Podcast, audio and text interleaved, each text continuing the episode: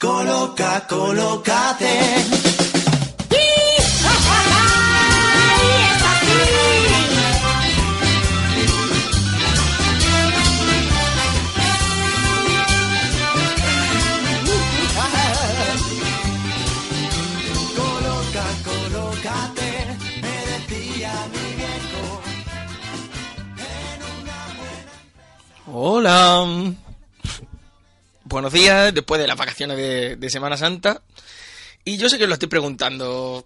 ¿Os lo habéis pasado probablemente todo el, fin de semana, toda la Semana Santa, todas las vacaciones? ¿Vendrá Pedro partido? Pues sí, Pedro viene partido.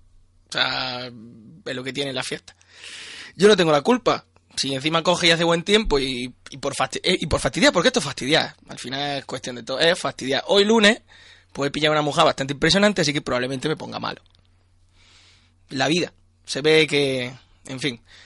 Eh, la Semana Santa. Bueno, pues la Semana Santa, la mía ha sido estupendamente maravillosa. Yo no, de verdad que no sé la vuestra. Si sois cofrades, pues probablemente os duelan las cervicales. Y si no, pues igual tenéis resaca. Mm, Hay para toda clase de gusto y para toda clase de, historia. Bueno, pues después de que yo haya divagado un rato, que sabéis que me gusta a mí muchísimo, una semana aquí pues tengo mono y me gusta a mí me gusta a mí divagar, pues vamos a lo que vamos. A ver, ¿hoy qué tenemos? Bueno, pues hoy tenemos en violencia y maltrato, vamos, vamos a hablar con Olga, que está por teléfono, que hoy no sé si, si lo estoy viendo por la webcam, estoy yo solico. O sea, hoy no va a haber nadie que me pegue ni nada. O sea, yo hoy tengo barra libre de hacer lo que me dé la gana. Lo cual no deja de estar mal tampoco. ¿Vale? También, pues tendremos a Carmen, después de la música, que nos hablará concretamente, si, si yo no lo he entendido mal, del miedo a conducir. Yo, bueno, ahí lo dejo, ¿sabes? No quiero yo... Y no sé si escucháis esto. ¿Lo escucháis, no? Vale. Pues esto, eh, vamos a llamarlo una, pero en verdad una caja, ¿vale? Y hoy vamos a hacer el sorteo. Vamos a sortear, ya sabéis, que os comentamos aquello de la ruta a la salud, que luego hablaremos un poquillo más despacio de eso. Y vamos a sortear los cascos y llamaremos a quien le toque. Esperemos que por lo menos no nos coja el teléfono. Entonces, antes de empezar, yo voy a ejercer de Olga, ¿vale? Sí, que, no sé si la había escuchado, pero se ríe ya de fondo, ya se va riendo, ¿vale? Yo ejerzo de Olga, ¿no? Bueno, ahí voy, intento que no me salga muy para allá. Sabéis que podéis contactar con nosotros a través de nuestro Facebook, de nuestro Twitter o de nuestro Twenty. Ah, no, Twenty ya no. Sino a través de nuestro blog, colocateuja.blogspot.com.es o, o algo así. Eh, a través de nuestro correo, colocate.ujaen.gmail.com o podréis llamarnos eh, y entrar en directo al número 953 21 32 33. Y Mira, no me has presentado, pero voy a interrumpirte. Porque la imitación ha sido pésima, ¿eh? Mm. Perdona que te diga Pedro. Pero porque tú eres la aludida. ¿Tú no sabes que, que la, la imitación es la mayor forma de adulación? ¿Tú no sabías eso? Bueno, buenos días, hijo mío. Buenos días, hija mía. ¿Quieres que te ponga cabecera o no? ¿Qué No, bueno, no, no hace falta, sí, ha sido por interrumpirte, porque como... Ah, vale, vale. bien- Ahora después, cuando ya me despacho, ya me pone la cabecera. Vale, o sea, ya eso lo- por, por insultar, ¿no? La primera en la frente. Si quieres te digo de lo que voy a hablar antes de que me ponga la cabecera. Venga, hazme una síntesis, al favor, que yo sé que Vale. a ti se te da bien eso. de esas síntesis que a mí me molan, ¿no? A ver, pues va a ser algo rapidito, voy a recordar lo que era el maltrato económico, ¿vale? Porque ahora que hemos pasado la Semana Santa y tal, el tema económico y las formas de, de maltrato que es importante destacar porque no, no se conoce mucho, no, no se le da ya tanta importancia como al maltrato físico, entonces vamos a comentar un poquito por encima. Y también voy a comentar un poquito nuestra experiencia que tuvimos durante el Día de la Salud, que hicimos una ruta en, en la universidad. Voy a comentar un poquito lo que yo vi en los jóvenes universitarios. Buah, miedo me da eso. Miedo me da eso. Tachán. Te, te dieron ganas de pegarle a alguno, ¿verdad? No, tú sabes que no. No, sí, Yo, yo... la agresividad yo- solo la reservo para ti. no, no deja de ser un halago, gracias. Bueno, yo ah- no me agresiva nada más que contigo. Ah, mmm, mmm, qué rico. Mm. Bueno, pues ahora sí te voy a poner cabecera, ¿vale? Te pongo cabecera y empezamos. Perfecto.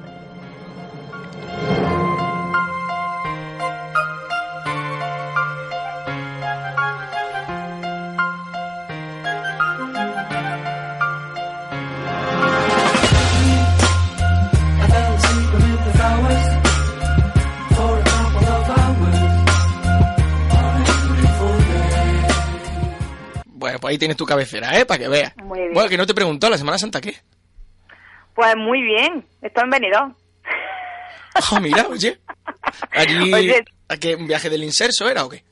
No, no, no, pero he visto muchos famosos. Hay más famosos allí de lo que yo pensaba. Hombre, Está muy bienvenido. Arturo Fernández veranea allí y eso.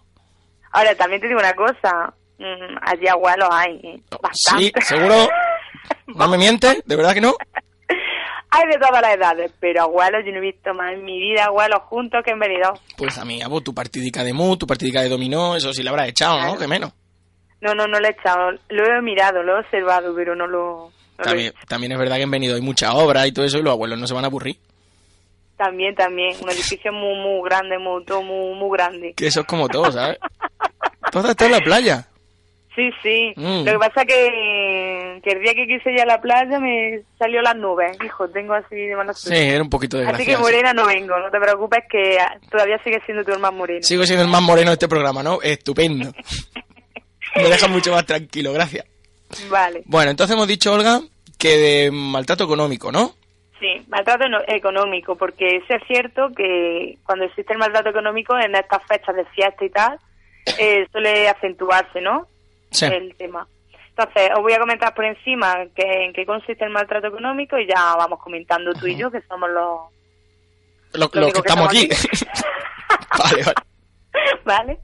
Bueno, el maltrato económico. Normalmente cuando se habla de violencia de género, eh, se suele pensar por lo que comentaba antes, ¿no? En las palizas, en los insultos, pero no se cae en la cuenta de que la privación de libertad para administrar dinero o bienes eh, es uno de los aspectos más humillantes y más frecuentes que, se, que suele pasar cuando suele acompañar mucho la violencia física, ¿vale? Cuando hay eh, violencia física y violencia psicológica suele ir bastante es bastante frecuente que haya también una privación de, dinero de bienes y el abuso económico es una forma de abuso cuando una de las dos partes implicadas en una pareja tiene control sobre la otra en, aspectos de recursos humanos humanos no perdón económicos lo que disminuye la capacidad de la víctima de mantenerse a sí misma y le obliga a depender pues de, de la persona maltratadora como por ejemplo, un ejemplo de, unos cuantos ejemplos de abuso económico.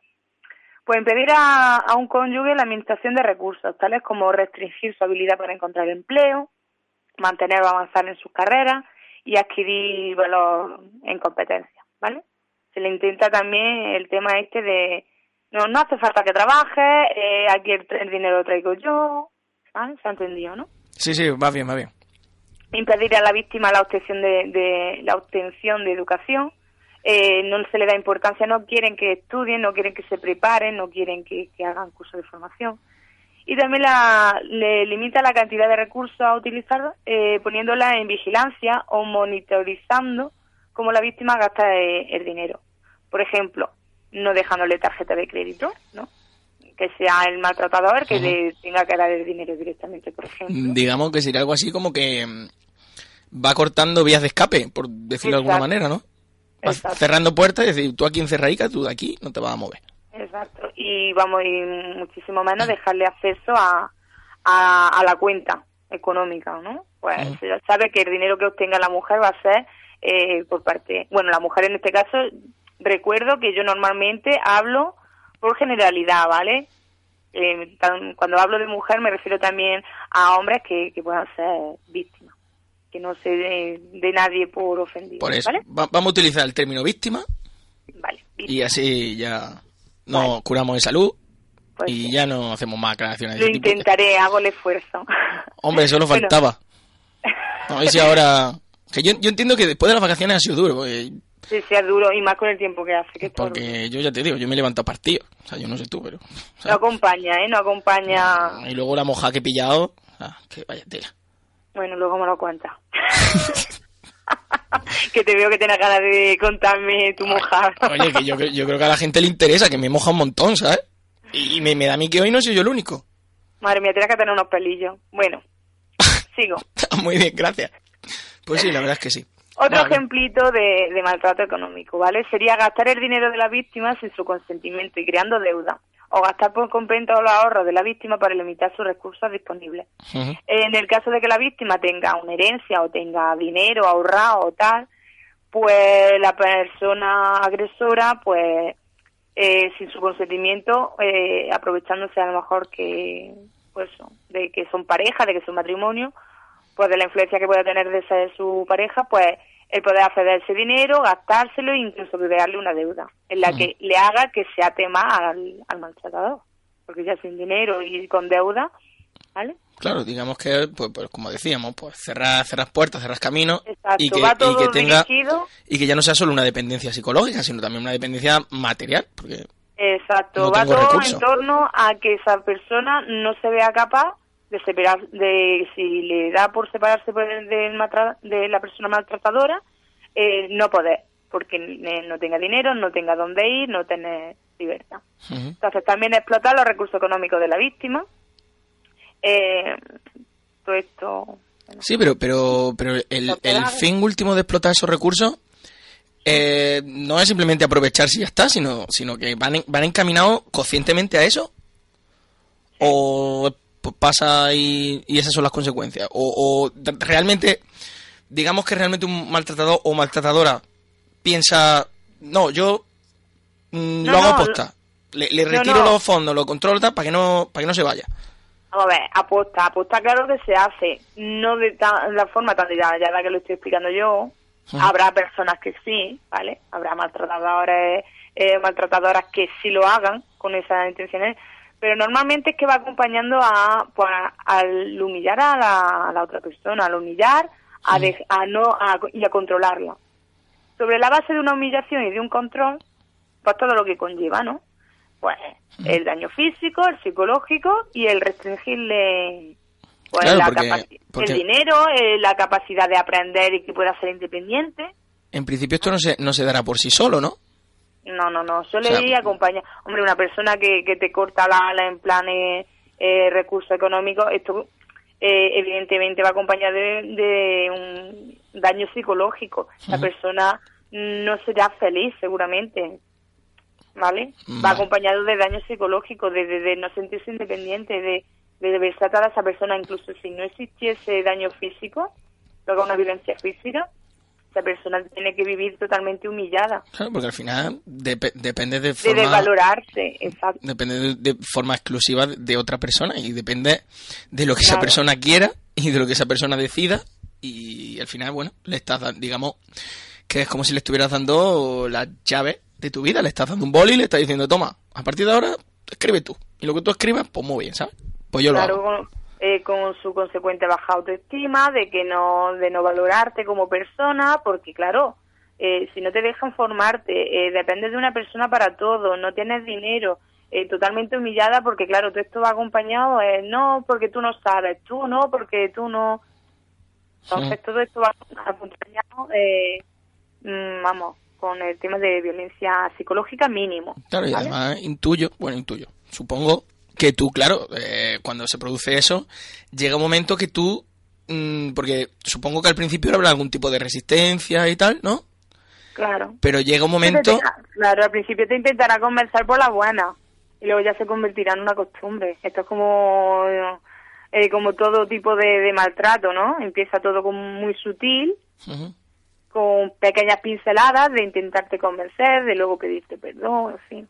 Lo que ya conocemos como y luego, el ciclo, ¿no? claro, luego ya supongo que eh, la, la víctima o la persona a la que sufra este tipo de este tipo de conducta, este tipo de, de maltrato, imagino que ya eh, asumirá eso. Claro, lo asume. O bueno, no, yo no lo llamaría tanto asumir, ¿no? Porque yo creo que esto no, no llega a asumirlo nadie. Simplemente que, que se acostumbra, ¿vale?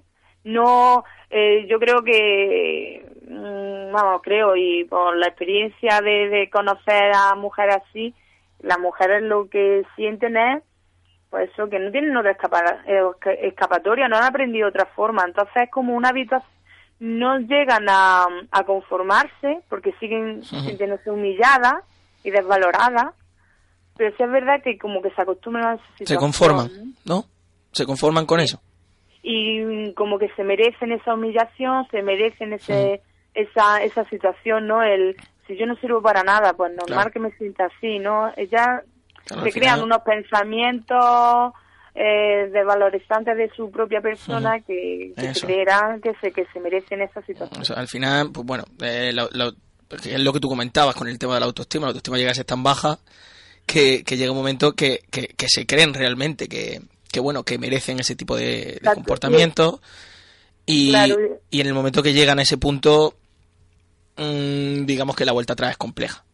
Claro, ya es lo que te iba a comentar, ya una vez que tú ya entras en ese hoyo, eh, en el momento que tú quieras recuperarte o que alguien te abra los ojos, tú di- mm, eh, lo primero que, que se te pasa por la cabeza es decir, pues es que no puedo, es que no tengo dinero, ya existiendo el maltrato económico, es que no tienes mm, posibilidad de, de- de salir del hoyo, no tienes dónde ir, no tienes eh, nada. Entonces, pues eso, Claro, además, eh, el maltratador sabe por qué lo hace, claro. claro, y además ahí, pues hay un componente bastante importante que es el miedo, ¿no? Porque Claro. el, el miedo es a decir, vale, ¿dónde voy yo? Que no tengo recursos, que no valgo para nada. Sí. ¿Dónde voy yo sola? ¿Dónde voy? ¿O solo? Claro. O sea, ¿qué Exacto, y todo esto ya se agrava muchísimo más, ya si encima eres mayor, de 40 años, tienes cargas de, de niños, en fin, esto ya pues más grave todavía porque dices, ya no, yo a lo mejor, yo me voy y sé que, que lo voy a pasar mal, pero ¿cómo te vas con unos niños, no? Y, y no darle lo que necesitan esos niños, porque no tengan nada. Entonces, ya ahí ya la, la situación es muchísimo más compleja. Claro, luego ya imagino que serán casos casos particulares, pero sí es verdad. Creo que claro, la mayoría de los casos, ¿eh? La de tener carga familiar. eh, ya, bueno, ya, yo, yo, claro, yo hablo desde mi experiencia. Tú sabes que yo no, esas cosas no, Claro. no las toco, ¿no? Vale. los niños y eso digo. Y... no, pero es verdad, o sea, además una persona que tenga esa autoestima, al final también también es interesante eso que comentas de los hijos porque muchas veces y en la mayoría de los casos no ponen, digamos, anteponen el bienestar de los hijos al suyo propio, lo cual Sí. es otra otra limitación más y otra mm, impedimento, bueno, pues para principio dejar ese tipo de relación o, aban- o abandonar el hogar donde se produce ese, ese maltrato. Efectivamente, la, la mujer, bueno, la víctima, eh, considera que eh, porque esos niños estarán mejor, pues, teniendo una economía, teniendo pues una unidad familiar y a lo mejor no se ven capaces de, de echar para adelante porque por falta de educación, por, todo lo que hemos comentado, ¿no? Eh, no se ven capaces de, de tirar para adelante y de darle una vida digna a, a, a su hijo. Luego ya eh, comentaré un poco que si hay recursos y si hay salida, ¿vale? Que tampoco quiero lanzar aquí un mensaje de negatividad. Esto, estamos hablando de lo que eh, normalmente suelen eh, pensar, los pensamientos erróneos que, que le pueden venir a, a un- a una víctima, ¿no? Cuando se ve metida en un hoyo. Pero que vamos a dar ahora orientaciones para salir, ¿vale? En el Mm, caso vale. de que alguien haya escuchando o conozca a alguien en esta situación. Bueno, ¿vale? vamos, vamos con la parte positiva ahora. Bueno, con la parte positiva. Vamos con la, con la, ya hemos comentado el problema, ahora vamos con parte de la solución. Mm, Vale. A ver, lo voy a buscar. Muy, muy bien, muy profesional. Estupendo. no, es que claro, ya me, me- hemos, hemos empezado a divagar y ya he salido por petanera. Ah, o sea que te, te acabo de reventar la sección, ¿no? Eso es lo que me estás diciendo. no, no, que va, hijo mío. no, Bueno, ya, ya sabes tú que así es como funciono yo. Vale, que- eh, bueno, salida por supuesto que hay, ¿no? Eh, ya todos conocemos la existencia del IA, Ujú. Instituto Andaluz de la Mujer. exacto, el Instituto Andaluz de la Mujer. A ver. También. Un segundo. También conocemos el, el teléfono de emergencia gratuito. El Eh, 016, si no me equivoco. Sí, ¿Vale? Sabéis que es el teléfono de ayuda al maltrato, que es total, las llamadas son totalmente anónimas, no dejan huella en la factura de teléfono y funciona 24 horas. exacto. Espérate. Es que voy a buscar los datos exactos, por eso me estoy aquí. Un Y, poco así como- y lo- como los datos exactos lo que pasa es que los guarda debajo de la cama. ¿sabes? Están, está la, la ropa de verano, co- conforme, conforme tú te metes bajo la cama, lo que es la ropa de verano, ¿vale? Pues debajo Ahí, hay, ahí mismo está. hay una caja de puros que es donde guarda las notas de cuando era chica. Pocas cruces, ¿eh? Ahí había pocas cruces. Y, y ahí ya, escondido, así debajo de un periódico de Franco ha muerto y eso, ahí, ahí está. Qué chalao. ¿La has encontrado ya o no? Sí, sí. Vale, vale. A ver, eh, bueno, aquí en, en la provincia de Jaén, eh, si no lo saben, pues lo comento, eh, el Instituto Andaluz de la Mujer está en la calle Hurtado.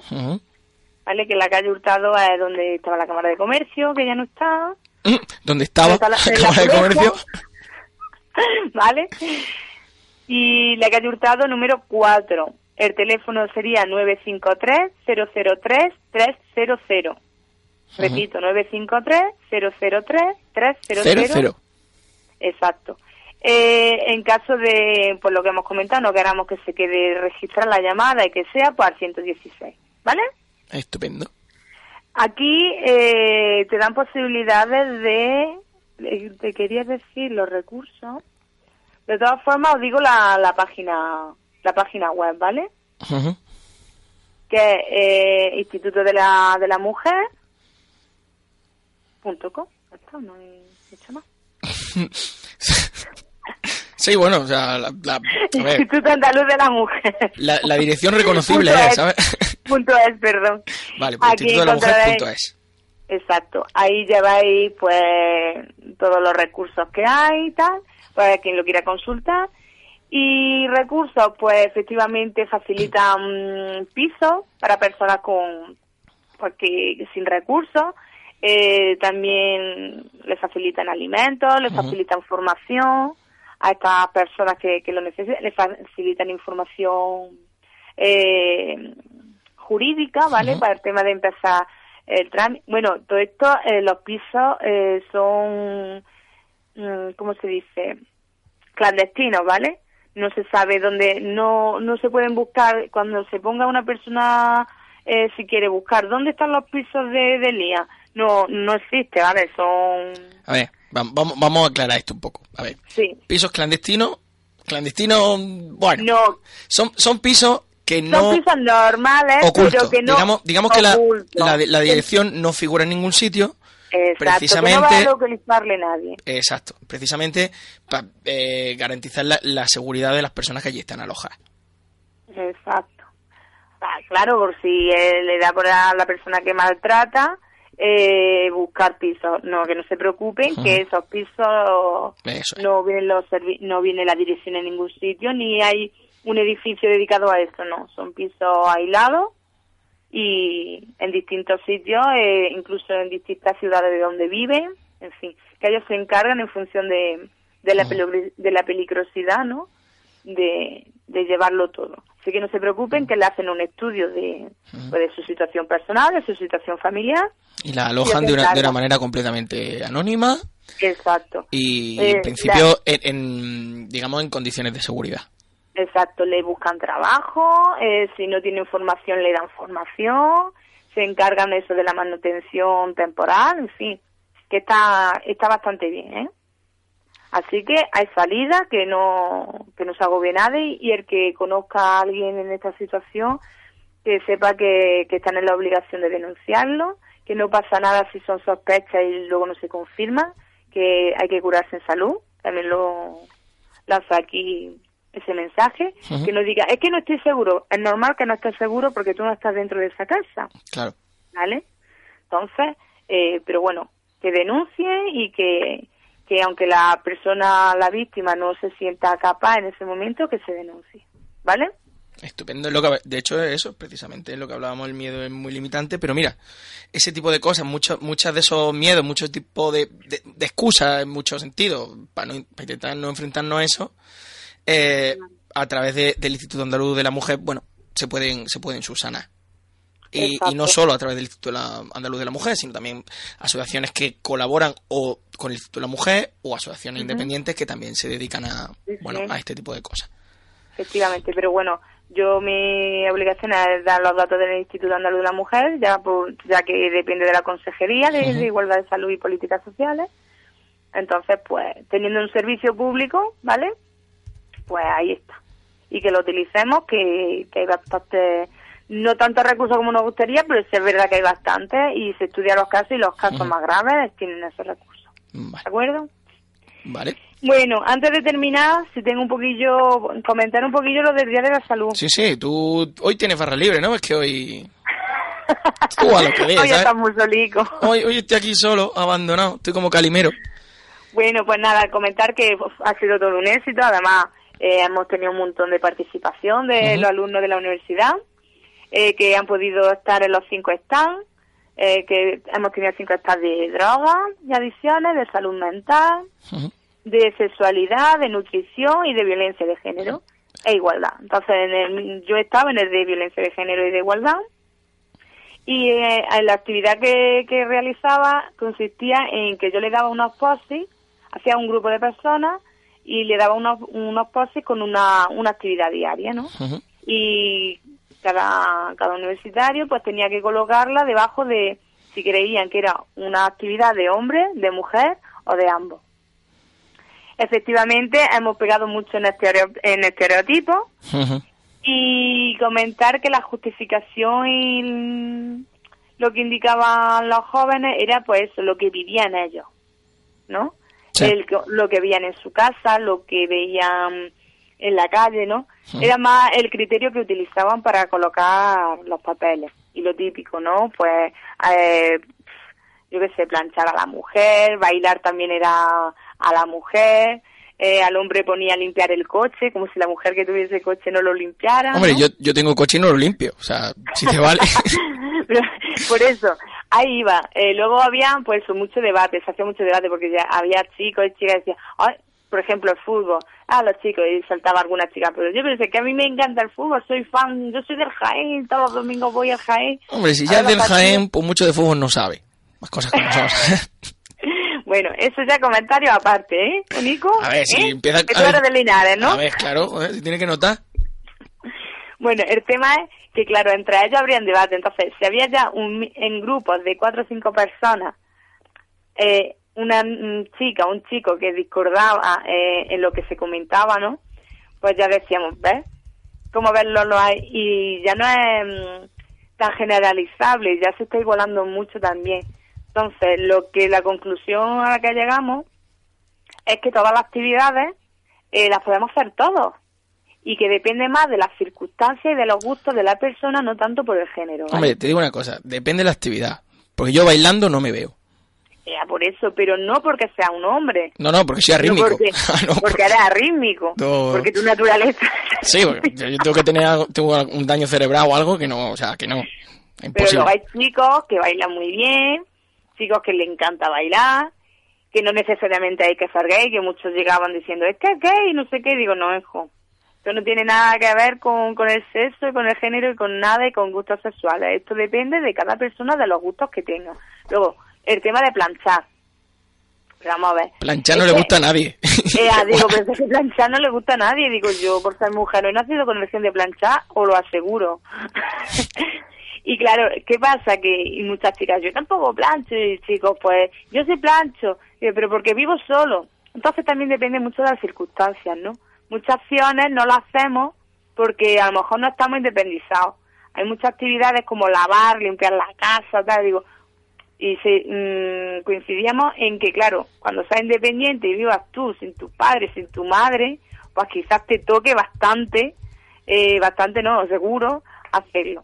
Entonces, la idea es que todo depende de las circunstancias en las que se encuentre la persona, de sus gustos. Y pero de la persona, y no del género al que pertenezca. Entonces, pues fue bastante educativo. Pero es verdad que el criterio mayoritario que se utilizaba para, para poner las actividades era ese, lo que veían en su casa y lo que veían en compañeros y en gente de la calle. Vamos, lo que ven en la sociedad. La gente tiene muy claro la igualdad, porque decían, yo lo pondría todo en medio, que lo hacen todos, pero es que eso no es lo que... Ya, pero eso, pero eso no, no es realmente lo que pasa, ¿no? Exacto. Entonces, ahí estamos, en que eh, los la idea la tenemos todos clara, de igualdad, pero hay que llevarlo a la práctica. Y eso es lo que está costando y lo que tenemos que inculcar en la gente joven, porque ya que nosotros ya nos han inculcado eso, eh, intentar cambiar lo máximo posible, pero los jóvenes por lo menos que, que vayan creciendo con, con una práctica.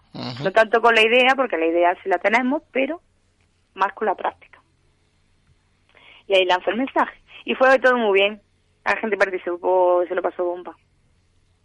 Sí, y, y no, y no solo la gente que vino. Yo- A mí me gustó bastante el tema. A mí también me gustó bastante. Bueno, pues Olga, si no quiere añadir nada más, Nada, nada. Yo ya esperaba ver sorteo y desearle mucha suerte a todo el mundo que participó, que le toque el casco. que además hay mucha gente participando, ¿eh? Parece que no, pero Sí, sí. hay mucha gente Eh. participando. Pues nada, Olga, muchísimas gracias.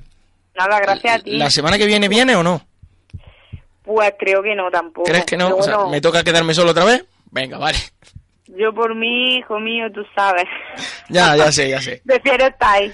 Ya sé, ya sé. Bueno, muchísimas gracias, Olga.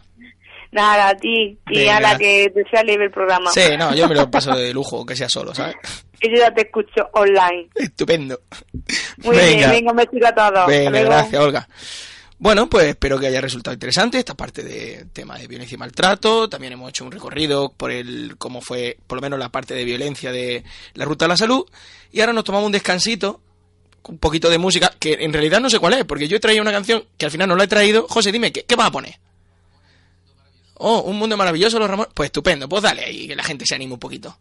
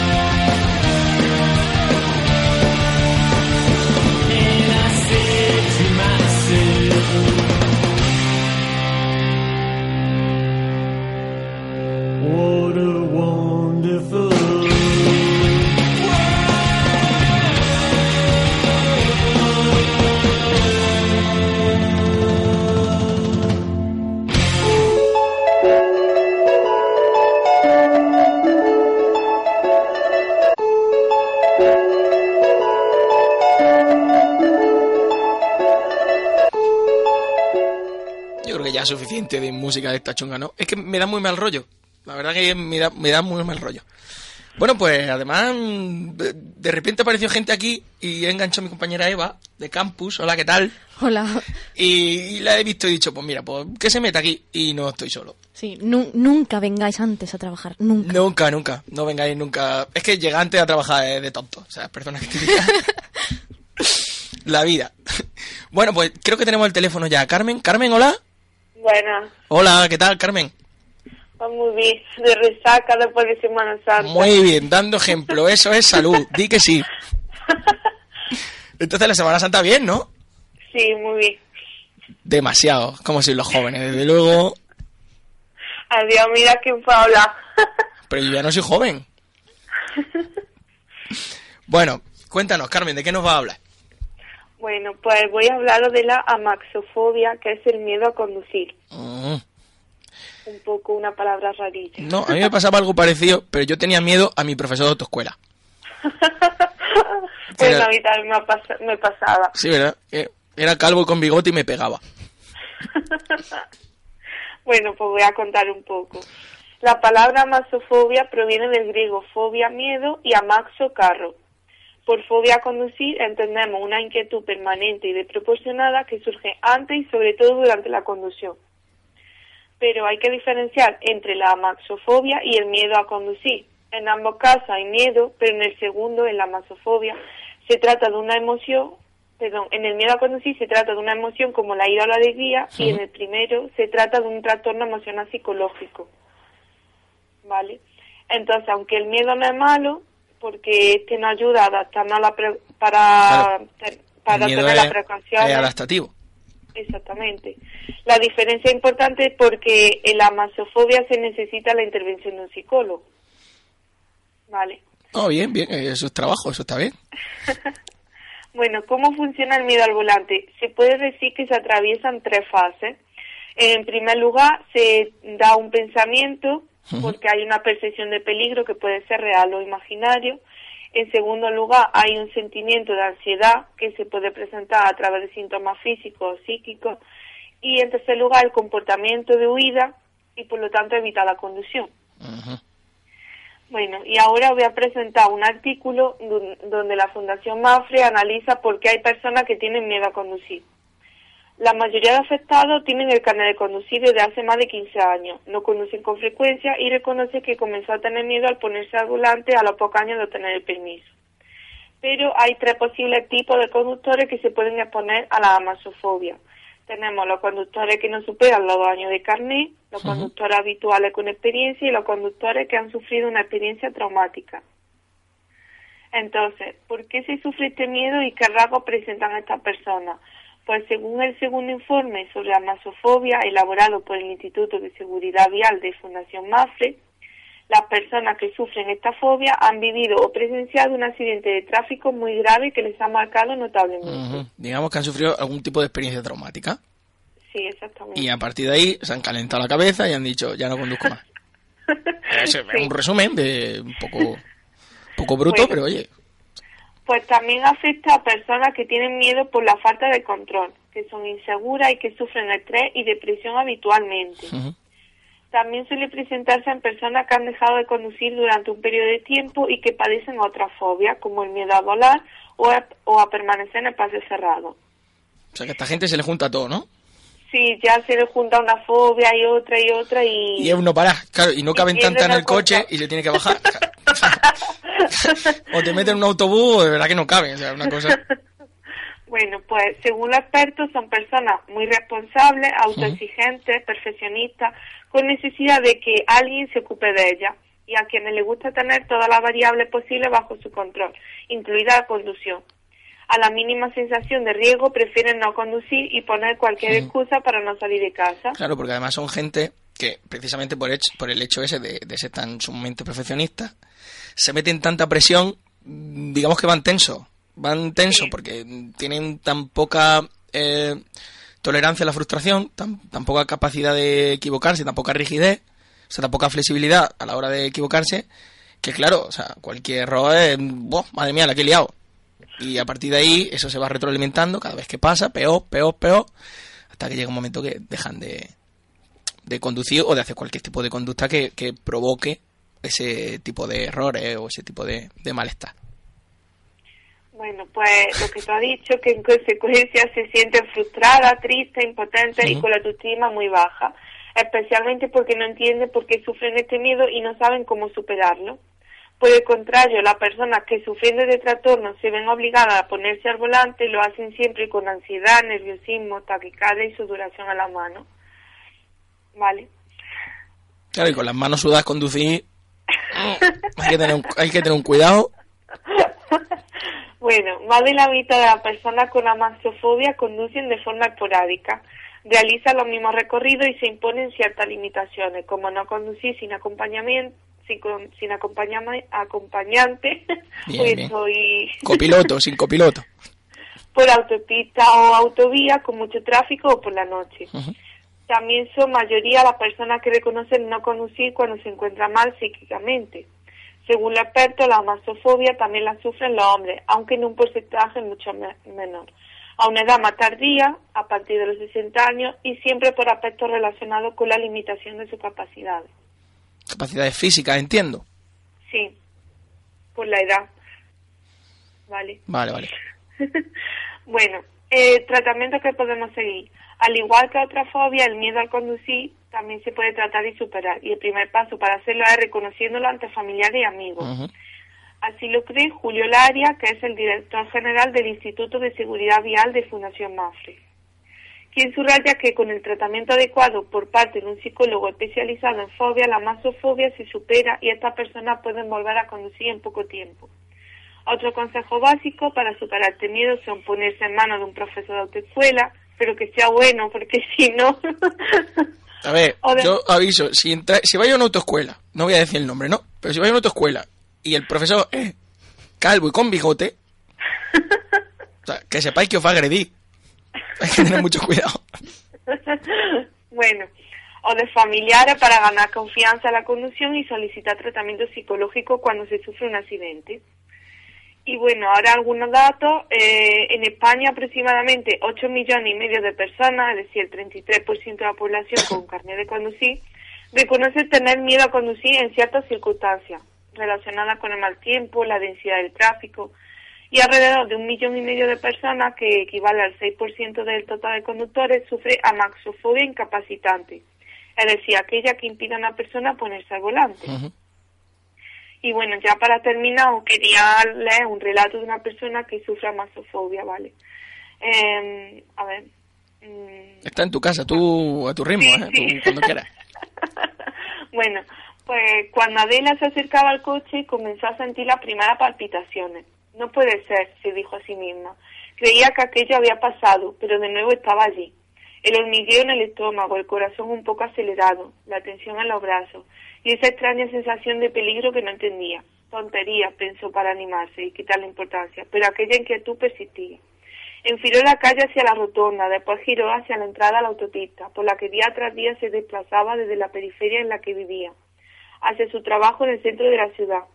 Al circular por el paso elevado sintió que la vista le daba un vuelco. Un vértigo se apoderó de ella. Dios mío, la bajada en curva que desembocaba en el carril de aceleración. Le pareció muy pronunciada como si el vehículo fuera a salir volando descontrolado.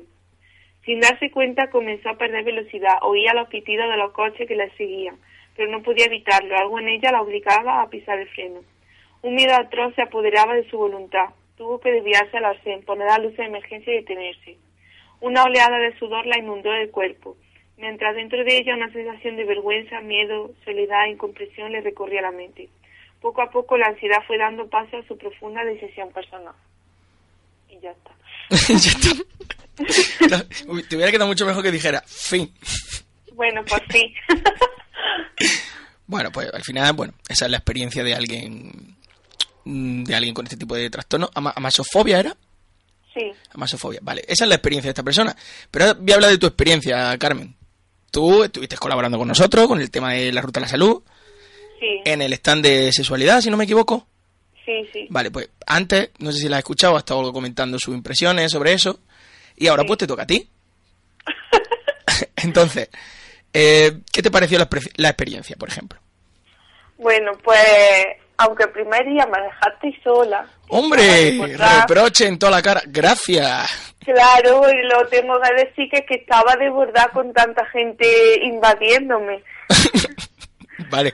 Bueno. No, no, está, está bien que te digan eso en directo. Está guay. Gracias, ¿eh? Bueno, pero luego estu- mm, recibí ayuda de varios voluntarios, entre ellos estuvo Rocío. Y nada, en el, en el juego de SIDA, bueno, pues hay algunos errores que tenemos que, que ver porque algunos jóvenes no están bien informados sobre todos los aspectos del SIDA y bueno, pues con el juego pues aprendieron aprendieron bastante, creo yo. ¿Cuál fue, cuál fue el, el, el error que más te llamó a ti la atención? O sea, que dijiste, madre mía, ¿esto no lo saben en serio? Pues no sé, por ejemplo, había una pregunta que decía que si la madre se quedaba embarazada y tenía SIDA, que si el bebé nace con SIDA. Entonces mucha gente puso que sí, pero la pregunta era que no, porque sí puede contagiar, vamos, contagia Sí, el bueno. virus, pero no puede desarrollar lo, SIDA. lo aclaro, lo aclaro. La pregunta era si la madre era eh, seropositivo, si tenía VIH y tenía SIDA, si el hijo nacía, o sea, si era VIH, si el hijo nacía con SIDA. Esa era la pregunta concreta.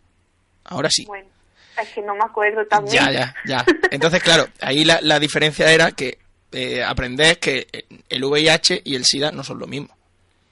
Exactamente. El VIH es el virus, puede ser portador, pero no tienes por qué desarrollar la enfermedad, que es el SIDA, que es el síndrome de inmunodeficiencia adquirida. Muy bien. ¿Eh?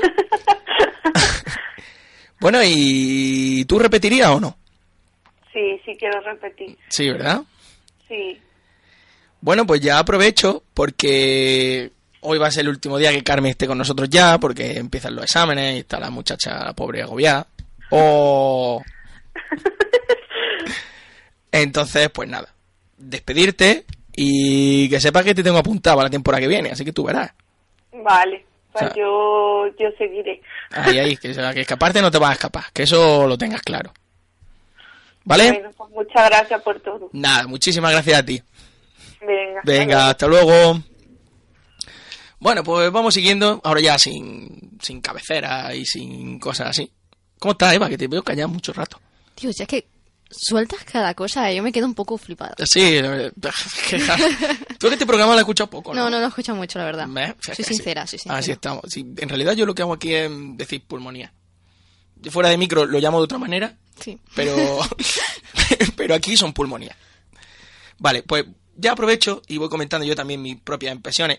Con el, el tema de la ruta a la salud, pues deciros que mm, la verdad que en dos días, menos de dos días, un día y medio, pues sí es verdad que ha tenido mucha, mucha acogida y mucha participación. De hecho, contando las tarjetas, las tarjetas completas, son más de 150, las tarjetas completas, más las que se quedaron a medias, más las que se repartieron, la gente que no terminó, que no la llegó a entregar y ese tipo de cosas, pues podríamos estar hablando de, así a grosso modo, de llegar a 200 y pico personas en, en un día y medio. Lo cual me parece un montón de interesante, ¿no? Pero es que además, yo por ejemplo estuve en el, en el stand de mm, salud mental, ¿vale? Y allí lo que se hacía era jugar un poco con el, con el prejuicio ese, la, la imagen que tenemos de un enfermo mental. Entonces es curiosísimo, bueno, curiosísimo no, o sea, al final cuando todos pensamos con en, en lo que un enfermo mental, a todos se nos viene a la cabeza lo mismo. Típico zumbao que va por ahí despeinado, matando gente y cosas en ese plan, ¿sabes? Y no, y en realidad cualquiera puede tener cualquier tipo de trastorno, cualquier tipo de, de bueno, de trastorno psicológico o, o enfermedad concreta y que no, no se le note. Pasa que, claro, con el enfermo mental pues hay un tabú un poco más, más importante. Pues vamos con el sorteo, porque yo quería mm, llamar a alguno de los premiados, pero estamos ya de tiempo apurado, así que vamos a hacer el sorteo. Que Eva, tú vas a ser la mano inocente, ¿qué te parece? Qué remedio. ¿Qué- ¿Cómo que quieres remedio? Pero, pero eso, ¿qué, qué tipo de ayudante me he buscado yo aquí? Entonces, vamos a mover esto un poquito. En Sí, una sí. caja especial. En una caja Muy colorida. de preservativo, Sí. concretamente. De las 25 cajas que se vaciaron, hijos míos, que estáis ahí deseando, ¿sabes? Pero en manos llenas que se lo cogían. A ¿no? mano llena, la gente no tiene altura. Pero bueno, están para eso, oye. Yo mientras lo utilicéis, a lo que dé. Si queréis más, pues venid y los buscáis. Bueno, pues vamos a sortear primero el casco rojo, por ejemplo. ¿Vale? A ver, coge ahí una. A ver, ¿quién es? Inés María Comino Sanz. Inés María Comino San. Pues para ti el casco rojo. ¿Vale? Esto me lo guardo yo aquí. Lo vamos a poner aquí, que no se nos olvide. Ahí, el casco rojo. No, no llame José, si no me das tiempo. Venga, Eva, vamos por el casco negro. Vale, ¿quién es? No. Alejandro, según el primer apellido no lo entiendo, Martínez. Ah, vale. Es Alejandro Escobar Martínez. ¿Vale? Alejandro, para ti el casco negro. ¿Vale? O sea, que sepáis, ya lo voy diciendo, que podéis recogerlo aquí en la en, en Uniradio, ¿vale? Que esto, ¿esto qué edificio es? ¿El C3? D2, ¿C4? C2. Vale, pues C2, en la cuarta planta. Eh, que es verdad, tenéis que venir con el DNI, porque para corroborar que sois vosotros, ¿vale? Y bueno, y pedí, oye, que me ha tocado el casco negro, que me ha tocado el casco rojo, o sea. Cosa importante, si... Vamos, que tenéis que venir antes del 30 de abril, 30, ¿eh? 30, 31 de abril, porque si no perdéis el premio. Así que, joya, que os ha tocado, ya que habéis esforzado, que menos que os llevéis el premio. Así que nada, felicitamos a los premiados. Eh, agradecemos a Olga, que ha estado con nosotros, también a Carmen, a Eva, que ha venido a echarme una manilla, Gracias. nuestra mano inocente. Bueno, inocente, inocente. Bueno, ya estamos. Sido inocente, no, no, no pensé que el sorteo está trucado. No, o sea, no, no empiece a malmeter. al No, favor. no, no, no, yo no digo nada. Al favor, no malmeta. Entonces, si encontráis a Eva por ahí, ya sabéis que le tenéis que invitar a algo por el tema del casco y eso. También gracias a José, que ha estado en las labores técnicas. Y nada, y a vosotros, pues ya sabéis. Nos vemos la semana que viene, que espero que haga mejor tiempo y yo probablemente vuelva a partido. Las cosas como son. ¿Para que no voy a mentir? Y nada, ya sabéis. Hasta la semana que viene.